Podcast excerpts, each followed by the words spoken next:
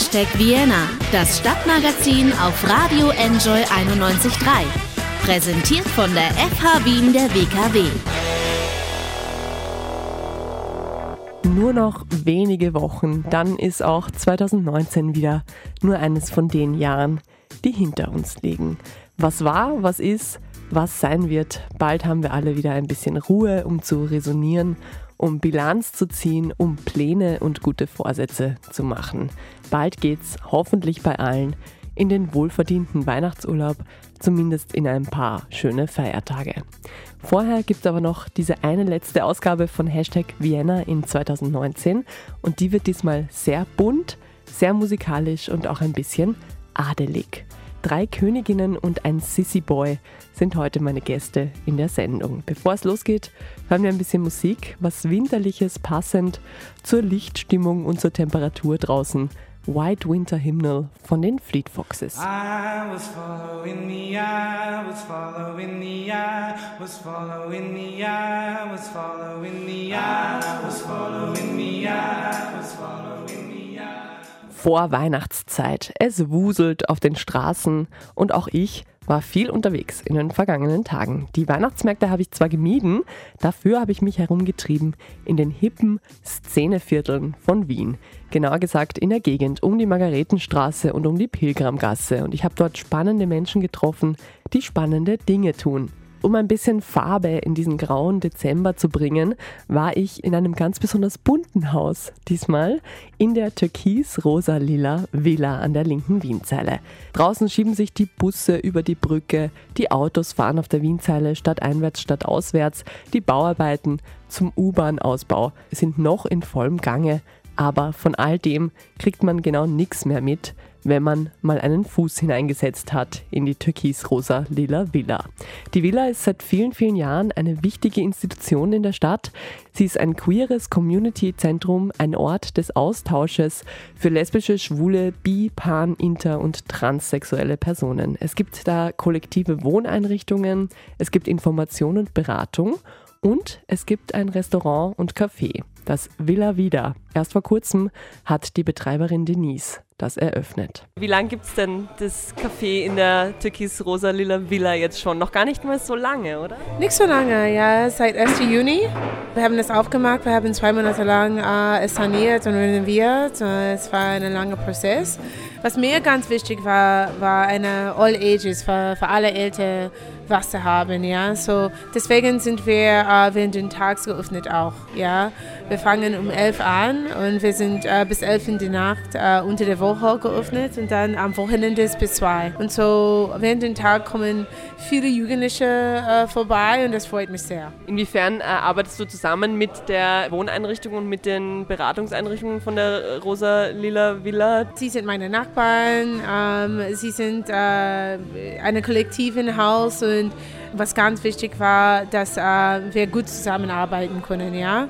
Ähm, ich bin ein Einzelunternehmer äh, so Café ist äh, gesetzlich getrennt, äh, so wie. Aber ähm, ja, wir haben eine gute Beziehung und das freut mich auch. Und genau in diesem Café wird es einmal in der Woche ziemlich schrill und königlich. Es ist nämlich der Schauplatz für das Queen's Brunch. Jeden Sonntag verwandelt sich das Café Villa Vida in eine Showbühne für eine Gruppe von Drag Queens. Zwei Stunden lang legen die da eine fabelhafte Show hin. Sie singen, sie tanzen, sie scherzen und ja, sie flirten auch ein bisschen mit den Gästen sehen dabei zum Anbeißen aus, in High Heels mit meterlangen Wimpern und in tollen Kostümen. Dazu gibt es ein üppiges Brunch-Buffet und magische Mimosas, die einfach nicht leer werden wollen. Und ich hatte das große Vergnügen, beim letzten Queen's Brunch dabei zu sein. Abgesehen davon, dass ich mir den Bauch vollgeschlagen habe mit dem guten Essen, bin ich immer noch ganz verzaubert von der Show. Satt gegessen könnte man sagen, aber noch lange nicht satt gesehen. Und nach der Show haben mich die Queens dann auch noch für ein Interview in ihre heilige Garderobe mitgenommen, where the magic happens sozusagen, was da besprochen wurde. Gleich jetzt noch ein bisschen Lizzo, Like a Girl.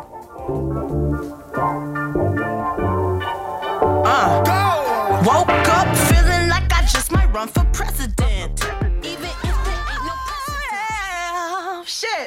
I know, isn't it right there? Gerade haben sie noch Fotos gemacht mit den Fans und den Gästen. Jetzt äh, sitze ich hier mit den Queens im Backstage. Hi. Hi, Ladies. Stellt euch mal vor.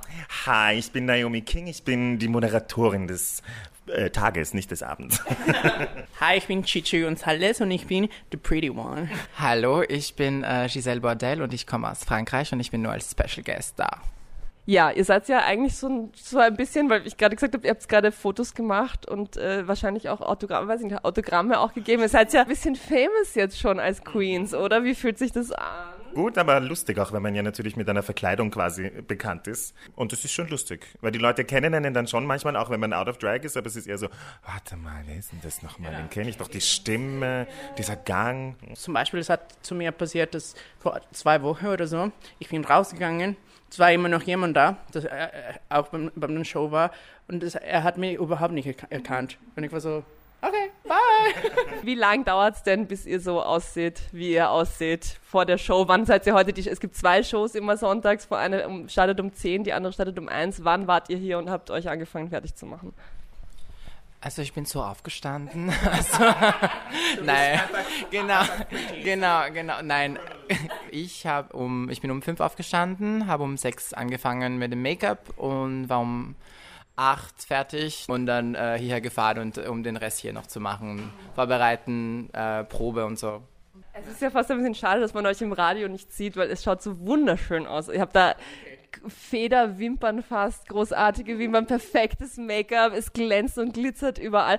Wie lange dauert es denn, bis man, ich meine, das ist ja, das kann jetzt ja nicht jeder, also nicht jeder kann, ich kann mich nicht so schminken. Wie lange, wo habt ihr das gelernt? Wo ist die Drag-Schule, in der man das lernt? Ich habe tatsächlich einen, der heißt Helmut Fixel, ähm, eh in Wien ein ganz bekannter Make-up-Artist und macht auch selber schon lange Drag und hat sehr vielen Drag Queens das beigebracht. Von dem habe ich mich einmal schminken lassen, habe mir alles so ein bisschen erklären lassen. Aber es geht da weniger um Schminken, es ist eigentlich eher Malen und Zeichnen und ein bisschen so wirklich schminken, so wie Frauen das machen, so kann man das gar nicht verstehen. Mhm. Wir müssen so wirklich quasi unser Gesicht ausradieren und dann ein neues genau. Gesicht draufmalen. Mhm da kannst du was erfinden oder kannst nach dem gehen, was da ist oder wie auch immer. Es ist eine Übungssache sowieso, bis man sein eigenes Stil finde, genau. finde ich, weil viele Leute sagen immer so, oh, du kannst dich so gut schminken, kannst du mich bitte schminken? Und ich sage immer, wow, ich bin kein Make-up-Artist und wenn ich dich schminke, ich schminke dich, wie ich mich schminke. Ja. Und genau, und dann schaust du so aus wie meine Tochter.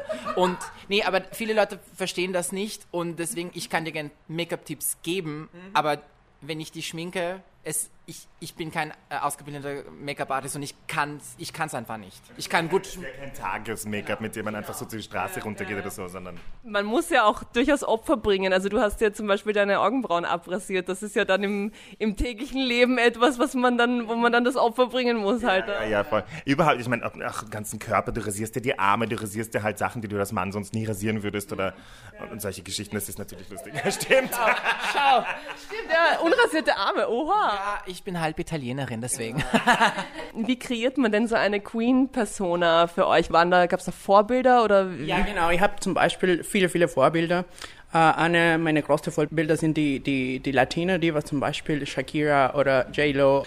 Ich habe mir gedacht, ich, ich will nicht diese Frauen sein, sondern ich will nur sowas machen. Und äh, so habe ich mich inspiriert eigentlich. Aber ich glaube, es ist prinzipiell für jede Queen anders, wie du gesagt hast, manche Queens haben wirklich einen kompletten Charakter, der gar nichts mit ihrer Persönlichkeit zu tun hat und auch optisch ganz, ganz weg von sich selber ist. Wir drei sind zufällig jetzt eher natürliche Queens, die eher schauen. Für mich zum Beispiel war es wichtig, jetzt weniger etwas zu erfinden, sondern wie eine Zwillingsschwester von mir zu erfinden. Die, deswegen, ich schaue auch so aus, ein bisschen wie die Frauen in meiner Familie so ein bisschen ausschauen und so. Also man geht da so ein bisschen dann in diese Richtungen. Aber da gibt es halt alle möglichen Arten von Drag und auch so viele Gründe, warum die Leute Drag machen, aus welchen Gründen, von welcher Richtung sie kommen, ob sie von einfach sie also einfach Femininität ausleben wollen oder ob es eine Kunstfigur ist, ob es einfach nur für die Bühne ist, ob es privat ist, bla bla bla. Da gibt es hunderttausend Unterschiede. Das heißt, es ist jetzt bei euch gar nicht so, dass ihr jetzt quasi die Persönlichkeit während des Schminkprozesses so die, die alltägliche Persönlichkeit dann ablegt und zu dieser Queen werdet, sondern es ist so ja, beides, schon. oder doch? Es ist, äh, also ich, äh, wenn ich als Mann bin, ich bin schon ein bisschen anders als ja. Giselle Bordel,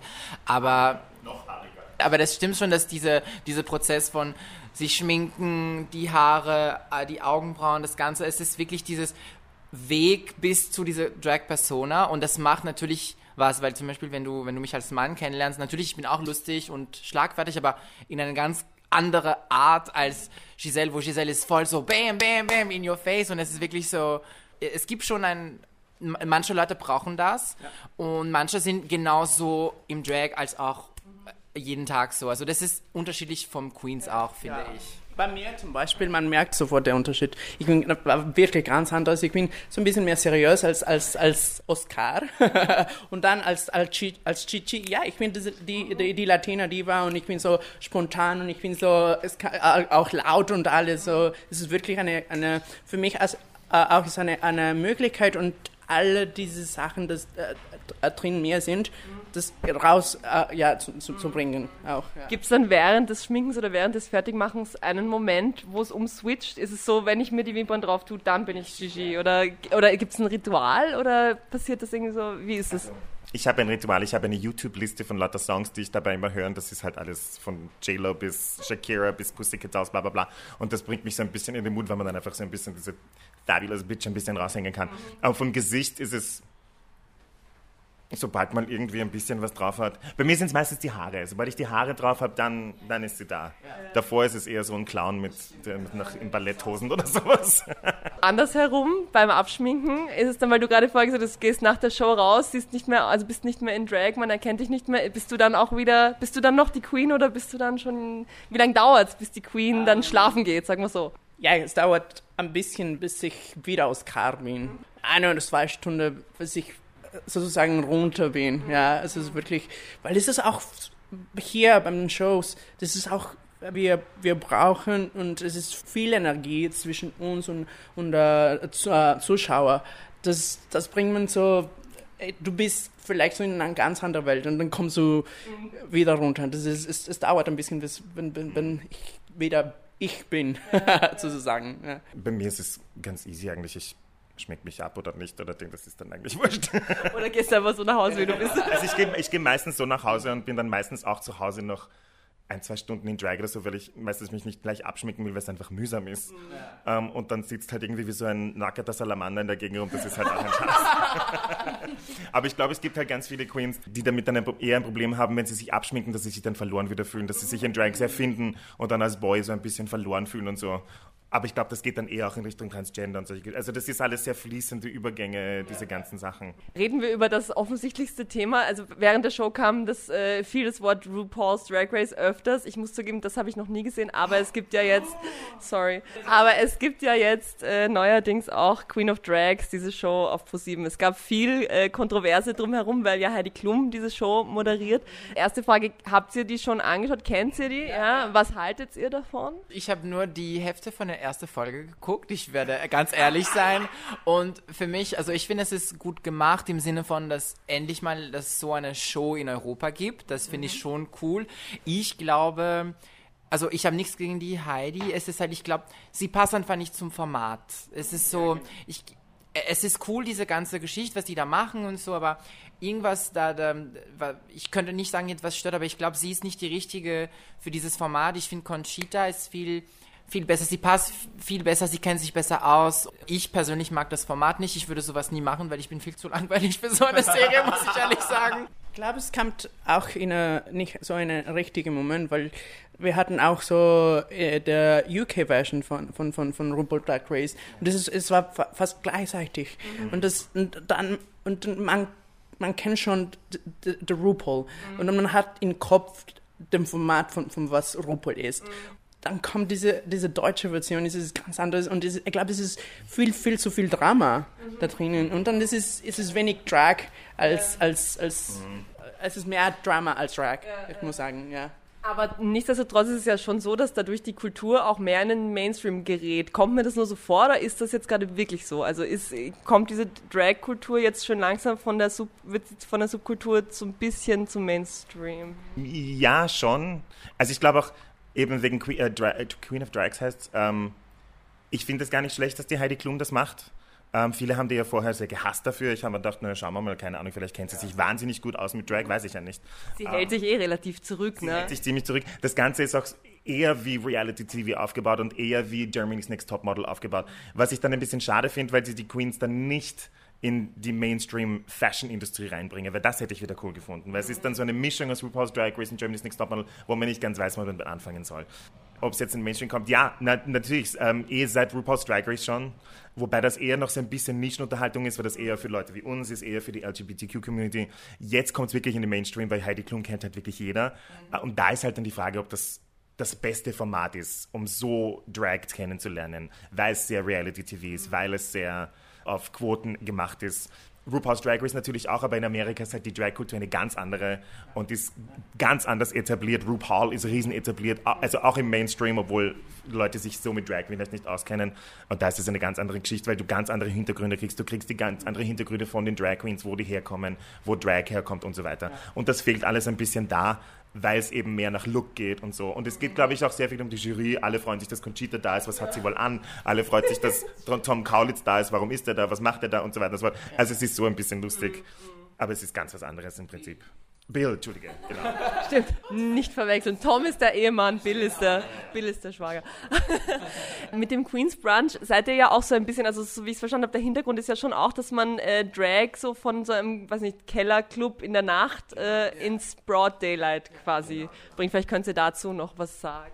Den Machern von Queen's Brunch war sehr wichtig, eben Drag aus der Clubszene, wo also alles spät in der Nacht, alles mit Drogen, laut Musik, bla bla bla, alles natürlich irgendwie verbunden.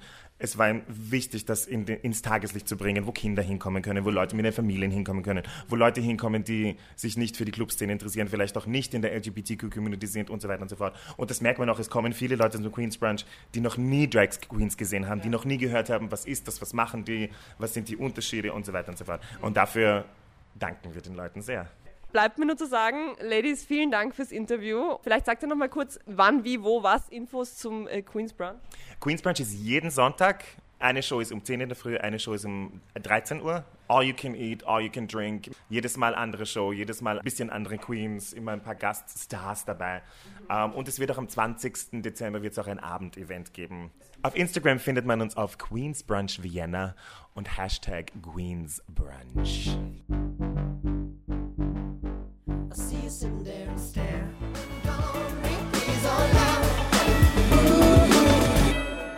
Wurst, formerly known as Conchita Wurst, To the Beat, haben wir gehört. Conchita Wurst, eine schillernde Persönlichkeit, aktuell jede Woche zu sehen als Juror in der Pro7-Show Queen of Drags. Und ganz ehrlich, schon allein wegen den Outfits, die Tom Neuwirth alias Conchita da trägt, lohnt es sich, diese Sendung anzuschauen. Nicht weniger tolle Outfits tragen und um nicht weniger schillernd sind auch die Ladies beim Queen's Brunch, wer da auch mal hingehen mag. Brunch inklusive Essen und Show kostet um die 40 Euro pro Person. Alle Infos gibt's auf Facebook und Instagram unter Queen's Brunch Vienna oder auf der Website von der Türkis-Rosa-Lila Villa. Damit bleiben wir bei den bunten Häusern und wir bleiben auch geografisch in der Gegend um die Pilgramgasse bzw. Margaretenstraße. Dort gibt's nämlich seit kurzem Sissy Sound. Das ist ein neuer Plattenladen in der Margaretenstraße. Mit dem Besitzer Holger habe ich dort ein bisschen übers Platten, Kaufen und Verkaufen geplaudert und darüber, ob das Leben als Plattenladenbesitzer eigentlich dem entspricht, was man sich so als Laie vorstellt.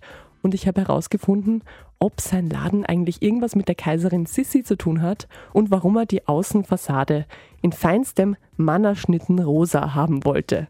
Mehr dazu gleich zur Einstimmung ein Song, den der Holger ausgesucht hat für die Sendung Huggy Bear mit Her Jazz, Riot Girl Rock aus Brighton.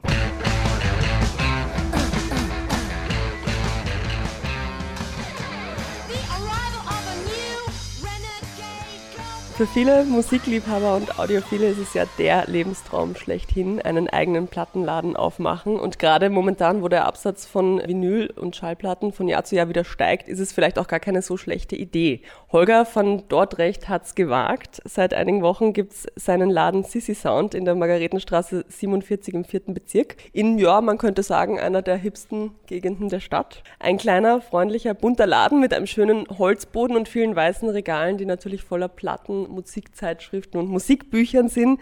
Ich habe mich heute einfach mal selber eingeladen auf eine Tasse Kaffee und auf ein Gespräch mit dem Holger. Hallo. Hallo, Servus Anna. Gerade habe ich es gesagt, der Plattenladen als Lebenstraum von Musikliebhabern. War es bei dir auch so oder war das ökonomisches Kalkül, jetzt einen Plattenladen aufzumachen? Es war kein ökonomisches Kalkül. Mal schauen, ob es sich ausgeht. Das wird sich noch weisen.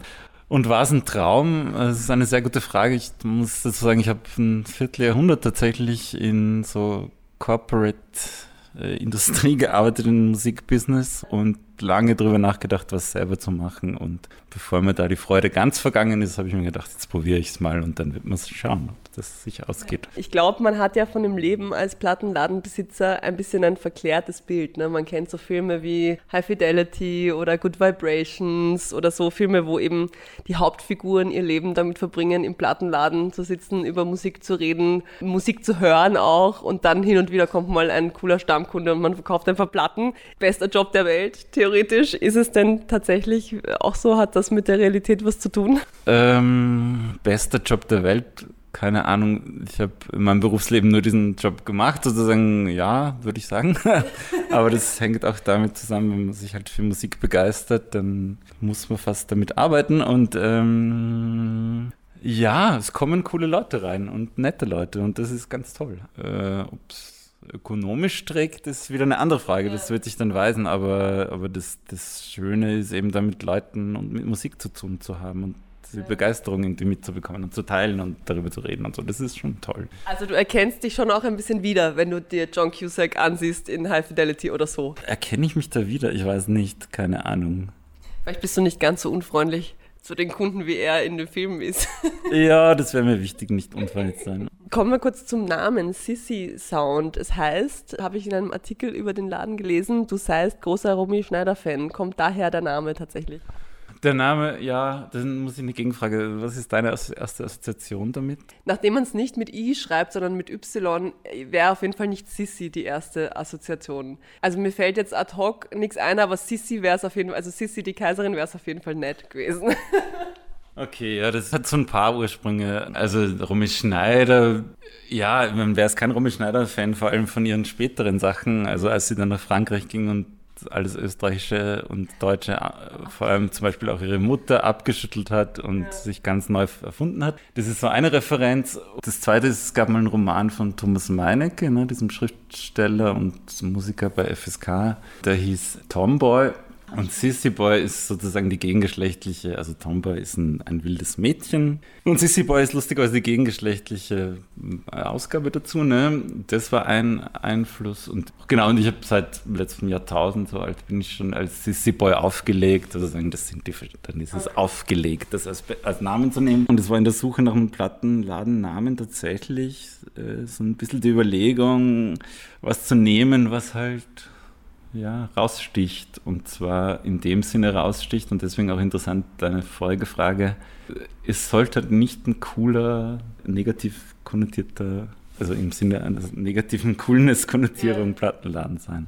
Nix, was eben unfreundlich ist, sondern es sollte was sein, was genau, sagen wir mal, vielleicht sowas gleich freundlich ist. Freundlich ist auf jeden Fall auch die Farbe von draußen. Es ist so ein schönes, ich nenne es gerne Manna oder Aida-Rosa. Also es passt eigentlich auch wunderbar nach Wien, weil, ja.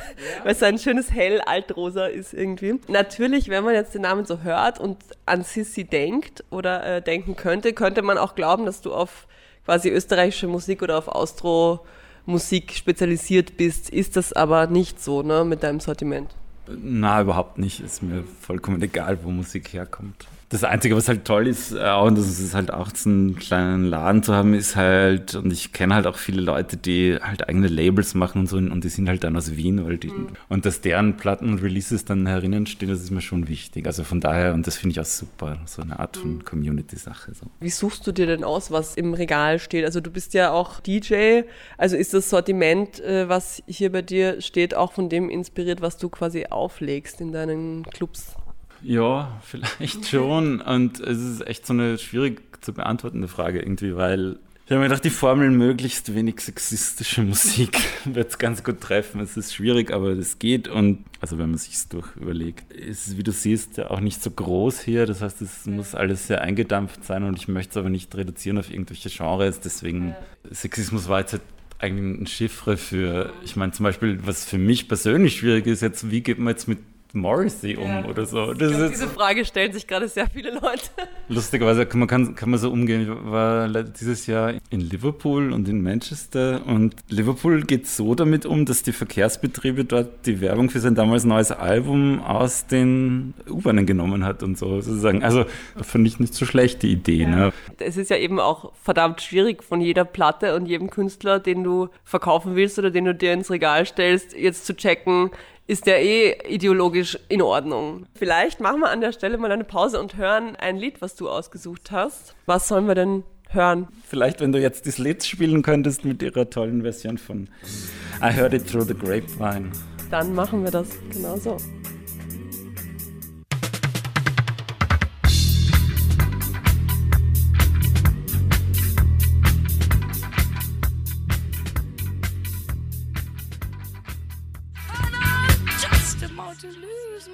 Zurück bei Hashtag Werner heute aus dem Plattenladen Sissy Sound mit dem Holger von Dordrecht, der diesen Laden vor kurzem erst eröffnet hat.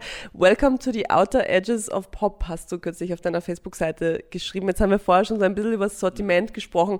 Kann man es vielleicht damit zusammenfassen, dass es so äh, Pop und alles, was an seinen Rändern passiert, hier bei dir im Regal seinen Platz findet? Ja, ich meine, es kommt halt darauf an, wie breit man das fasst. Tatsächlich ist es so, jetzt höre ich schon lange Musik und, und, und, und begeister mich dafür und, und denke mir so, Klassik fehlt mir eigentlich noch. Und das ist jetzt was, was ich mir erarbeiten muss. Aber der Rest ist halt tatsächlich so, irgendwie ist es auch sowas, womit es soll schon ein, es soll ja eigentlich so wenig wie möglich Ausschlüsse geben in den Laden. Aber ein Ausschluss wäre vielleicht ganz schön, wenn sich irgendwer denkt, na, Pop, das ist mein Genre nicht, das mir taugt, dann soll der oder die nicht kommen. Wie ist es denn eigentlich? Muss man sich, also wie viele Gedanken hast du dir darum gemacht, wie man sich positioniert als Plattenladen heute? Weil ich meine, es gibt ja do, doch immer mehr Plattenläden. Muss man ein festes Konzept haben, bevor man das aufmacht oder hattest du eines? Naja, ich war, bevor ich das aufgemacht habe, arbeitslos nach den 25 Jahren im Dings und dann zum Unternehmensgründungsprogramm. Und für dieses Programm, wenn man da was aufmachen will, nämlich ein Geschäft, dann muss man so einen Businessplan schreiben und alles Mögliche. Und dann braucht man eine Unique Selling Proposition. Ja. Und dann muss man sich tatsächlich diese Gedanken machen. Ja, und, und es ist nicht uninteressant so ein bisschen, weil man halt dann ja gezwungen wird, über manche Sachen nachzudenken und eben über die Frage, warum braucht es das überhaupt? Ne? Und eine der Antworten ist, ich glaube, so eine gewisse Idee von Internationalität zum Beispiel fehlt Wien so ein bisschen. Das wäre schön, wenn das da gelingen wird. Und das Zweite ist, es hat bald angeblich zwei Millionen Einwohnerinnen in Wien ne? und das kann schon noch einen Plattenladen vertragen. Du bist ja hier in einer guten Position, weil du hast in der, also in unmittelbarer Nähe zwar äh, eben das Filmcasino, das Schikaneder Kino, coole Bars, äh, junge Modedesigner, Boutiquen und so weiter, aber eben keinen anderen Plattenladen. Im siebten Bezirk schaut es anders aus. Da hast du um einen Häuserblock herum fünf Plattenläden. Ja, das freut mich, dass du das sagst, weil ich habe tatsächlich auch fünf Jahre gesucht nach einem Ladenlokal und eine der Überlegungen war, nichts im siebten zu machen, aber nicht, weil ich, nicht, weil ich ich finde, die machen super Arbeit da. Es gibt tolle Läden, ne? Ich weiß nicht, kennt man eh und so, aber und hat auch, ich meine, wenn man so Platten einkaufen geht, dann geht man vielleicht auch von Laden zu Laden, hat auch Vorteile, ne? Aber eben, es ist schon ein bisschen, es gibt halt alles dort in der Gegend. Und dachte ich so, es sollte woanders stattfinden. Und dann war kurz der zweite im Gespräch. Und dann, ja, und dann habe ich das gefunden. Und mir war gar nicht bewusst, dass es jetzt so hip ist oder irgendwie diese Boutiquen und so, das äh, tatsächlich nicht, sondern ich habe den Laden gesehen und mir gedacht, wow, der ist so schön, das wäre der richtige Ort. So, das mhm. war es eigentlich irgendwie. Jetzt haben wir es vielleicht schon kurz angesprochen. Gibt's, äh, also ich nehme mal an, die Wiener Szene ist jetzt nicht so groß, man kennt sich wahrscheinlich auch unter den Plattenladenbesitzern. Ist das alles so freundschaftlich und auf Augenhöhe oder gibt es da doch Konkurrenz auch? Ja, ich meine, es wäre irgendwie utopisch zu leugnen, dass man nicht die gleichen Platten teilweise verkaufen möchte. Und äh, wahrscheinlich äh, werden sich die, ich hoffe, die Kundinnenschaft überschneiden. Ne? Natürlich gibt es eine Konkurrenz, eh klar. Aber ich meine, das kennt man ja selber als Kundin, man schaut sich mal alles an und dann fühlt man sich da wohler als wie da oder was auch immer. Oder hat seine Stammläden, was natürlich auch völlig verständlich ist, ja, wo, ja. Man, wo man aus verschiedenen Gründen hingeht, weil die Leute ihm was, einem was empfehlen oder was auch immer. Mhm. Also Hast du denn schon, das wäre nämlich auch die nächste Frage, wie schaut es äh, aus mit der Kundschaft? Hast du jetzt schon nach diesen paar Wochen schon Stamm, schon, na nicht Kundschaft, sondern schon Stammkundschaft. Weil es gibt ja so, man hört ja von äh, Plattenladenbesitzern so, ja, immer am Montag, äh, erster Montag im Monat kommt der und der und holt sich eine neue Platte. Hast du so, gibt es sowas schon bei dir? Ich habe tatsächlich schon Stammkunden, äh, Kunden, ja, sind nur Jungs bis jetzt, was ein bisschen schade ist, aber das wird sich hoffentlich auch noch ändern, aber die aus der, so aus der Nachbarschaft sind und so. Was cool ist, ja, also die kommen und da hat man ein nettes Gespräch und trinkt einen Kaffee und das ist schon sehr nett. Also es gibt tatsächlich das auch, ja, das so kann, Stammkundschaft, ja. Jetzt muss ich nochmal kurz auf High Fidelity zurückkommen. Da gibt es ja auch Szenen, wo dann die Kunden quasi aus dem Laden rausgeschmissen ja. werden, weil sie die falsche Musik kaufen wollen oder weil sie nach der falschen Platte fragen. Welche Kunden sind dir denn am liebsten? Die, die schon wissen, was sie wollen oder die, die noch Beratung haben wollen? Also ich gehe jetzt mal davon aus, dass du niemanden hochkant aus dem Laden rausschmeißt, der nach der falschen Musik fragt. Aber wenn du dir den perfekten Kunden aussuchen kannst, was ist das dann für einer oder eine? Das ist echt eine schwierige Frage. Machen wir es anders. Wenn jemand reinkommt und sich beraten lassen will, deshalb geht man ja in den Plattenladen, weil wenn ich mir einfach eine CD kaufen will, dann gehe ich, oder halt irgendeine Platte dann und schon weiß, was ich will, kann ich es theoretisch auch online bestellen oder beim Saturn kaufen oder was auch immer. Wenn ich mich jetzt beraten lassen will von dir, wie gehst du denn da vor? Ja, dann versuche ich die Leute sofort zu bedrängen und mit 17 Platten. Nein, ich weiß nicht, keine Ahnung. Was ich sehr nett finde, auch du hast auf deinen oder auf manchen Platten so Aufkleber, wo du noch eigene Kommentare dazu geschrieben hast. Das ist ja auch schon eine Art von Beratung und äh, Kuratieren dann eigentlich auch, ne? Ja, so ein bisschen. Und es reicht dann so, ein, so eine Zusatzinfo. So. Ja. Weil das ist ja auch das Tolle an jetzt nicht nur Platten, sondern überhaupt an Musik und, und Alben oder so, dass das ja halt nicht nur das sind, diese Musik, ja, und das ist aber diese Zusatzinfo und was sozusagen dieses ganze das Paket halt ist. So. Ja. Es vermittelt vor allem eben auch den Eindruck, dass du wirklich jede Platte, äh, zumindest die, die sowas drauf haben, so einen Sticker, dass du die halt kennst und auch wirklich bewusst ins Regal gestellt hast, weil es eben was dazu zu sagen gibt. Wie schaut es denn jetzt aus? Jetzt steht das Weihnachtsgeschäft bevor. Hast du dir schon Weihnachtsalben bestellt von Hinz und Kunz und wer sonst noch alles äh, Weihnachtsalben aufnimmt? er dreht sich um, greift in die Schachtel hinter ihm. Elvis Christmas Album, nicht schlecht. Ja. Zwei Platten, naja. Ja. Advent und Weihnachtslieder, aber schön. Ja. Aber sind jetzt irgendwelche Events geplant? Ich meine, normalerweise weiß man, bei Plattenläden ist dann im April der Record Store Day, ist das große Event, wo alle irgendwie darauf hinarbeiten. Monate vorher schon ist im Weihnachtsgeschäft auch irgendwas geplant. Nichts spezifisch für Weihnachten. Aber was es halt einfach geben wird, in Sissi Sand soll so einmal im Monat wird es irgendein Event geben, oder nicht irgendein, sondern ein Event geben, sei es eine Lesung, sei es ein kleines Konzert oder ein DJ-Set. Ähm, aber nachdem es alles noch so neu ist, wird das, glaube ich, wahrscheinlich erst 2020 dann anfangen so und mal schauen. Es ist aber schon geplant, dass es halt ein bisschen so hinausgeht über das reine Plattenverkaufen, sondern schon, wie du eh auch schon gesagt hast, so ein Community- Ding quasi. Ja, und also das sehe ich auf jeden Fall kommen und das wird da passieren. Dann erstmal vielen Dank fürs Gespräch. Am Ende spielen wir jetzt kein Weihnachtslied, sondern was hören wir zum Rausgehen noch? Von äh, Mufti Eastman.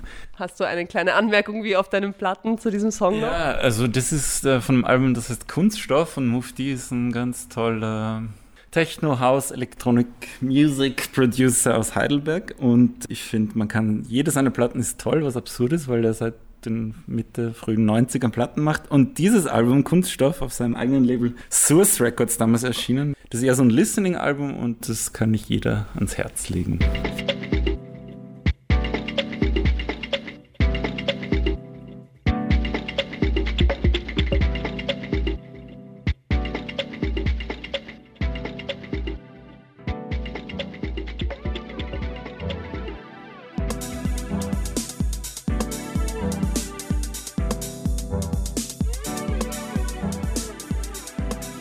D mit Eastman, ein Wunsch von meinem Interviewgast Holger, dem Besitzer und Betreiber des Plattenladens Sissy Sound in der Margaretenstraße. Ich werde da jetzt definitiv öfter hingehen zum Stöbern und Platten kaufen. Wem das geografisch nicht gelegen kommt oder aber auch, wer die Platten vielleicht lieber gar nicht zu Hause stehen haben will, sondern sie nur ausborgen möchte, der geht ab jetzt in die Hauptbücherei Wien am Urban-Loritz-Platz. Seit Anfang des Monats gibt es dort nämlich den Vinyl Corner.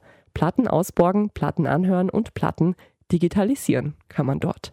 Wie kommt's? Das hat mir Peter Hörschelmann von der Hauptbücherei am Telefon erzählt. Wir haben eigentlich schon in der alten Hauptbücherei noch vor Jahren einen riesigen Plattenbestand aufgebaut gehabt mit 10.000 Platten und die Leute haben dort auch fleißig gehört. Mit der Übersiedlung ins neue Haus 2003 am Gürtel ist dann dieser Plattenbestand irgendwie über herumgestanden, weil erstens einmal keine Nachfrage war und zweitens einmal, ja, wir wussten nicht, was wir damit machen sollen und dann ist eben jetzt in den letzten Jahren die Idee gereift, wir wollen da irgendwas damit tun mit den Platten und sie aber auch irgendwie sozusagen mit aktuellen Sachen dazu kaufen, bereichern, da jetzt eh alles auch wieder auf Vinyl erscheint. Ja, und so ist es dazu gekommen, dass wir jetzt irgendwie eben anbieten, dass man sich in der Bücherei, wenn man eine Büchereikarte besitzt, entweder mit portablen Plattenspielern irgendwo hinsetzen kann und Platten ganz einfach nehmen kann und anhören kann mit Kopfhörer. Und dann haben wir halt auch noch ein besseres Gerät, mit dem man USB-Kopien ziehen kann, also mhm. MP3-Kopien ziehen kann. Jetzt ist natürlich die erste Frage für alle Musikfans, die auch gern Platten hören, was gibt's denn dort? Es ist quer durch Gemüsegarten. Also der alte Plattenbestand war halt sehr viel Jazz, Klassik und auch so Klassiker der Popmusik. Und wir haben jetzt halt halt ganz einfach aktuelle Sachen dazu gekauft. Allerdings weniger Klassiker. Klassiker scheint kaum mehr was auf Vinyl oder weniger. Eigentlich alles. World, Pop, Jazz. Es gibt auch Sprechplatten. Also was das Herz begehrt. Und wie genau geht das jetzt mit dem Digitalisieren? Peter Hörschelmann? Man braucht eigentlich nur eine gültige Büchereikarte. Dann geht man ganz einfach in die Musikabteilung oder in die Kunstabteilung College 5 und kann sich dort zwei Stunden lang an diesen Arbeitsplatz setzen und seine eigenen Platten oder auch Platten von hier digitalisieren. Mhm. Dazu gibt es eine Anleitung, das ist auch nicht sehr schwer. Das geht mit Audacity, das ist eine freie Software, die es im Netz gibt. Und dann speichert man es entweder auf einen Stick oder man, man hat halt irgendwas, irgendeinen Platz in der Cloud, wo man es hinlädt. Und das ist natürlich eins zu eins zeitmäßig, muss man dazu sagen. Nicht? Also eine Platte dauert halt zwischen 35 und 45 Minuten und so lange dauert auch der Vorgang des Digitalisierens. Das kann man nicht beschleunigen oder so. Das ist nicht wie ein CD brennen, sondern das dauert halt eine Zeit lang. Vinyl is not dead. So viel steht auf jeden Fall fest und ich finde es super. Und ja, vielleicht ist es ja auch eine Anregung für Weihnachten. Entweder Platten schenken oder aber eine Büchereikarte schenken, einen Büchereiausweis. Ausborgen ist ja dann doch immer eine sehr nachhaltige Alternative zum Kaufen. Das war's. Hashtag Vienna 2019 ist officially over. Das war die letzte Sendung. Wir gehen in eine kleine Weihnachtspause, verschnaufen mal kurz, sammeln Ideen und Themen fürs kommende Jahr und dann sind wir wieder da. Vielen Dank fürs Zuhören. Wie immer, es war mir eine große Freude, diese Sendung heuer zu gestalten und zu moderieren. Ich freue mich auf 2020 und Vielleicht noch ein kleiner Tipp für die Weihnachtsfeiertage, wenn man nichts zu tun hat oder wenn man im Zug sitzt zu den Verwandten. All unsere Sendungen gibt es auch als Podcast zum Nachhören und zwar auf unserer Website wien.enjoyradio.at, auf Soundcloud und auf allen großen Streaming-Plattformen. Zu guter Letzt würde ich sagen, tanzen wir jetzt alle noch den Feiertagen entgegen mit einem super Song. Der ist mir letztens mal wieder eingefallen und ich habe gedacht, ah, den muss ich doch mal wieder spielen. LY Return to the Moon. Tschüss!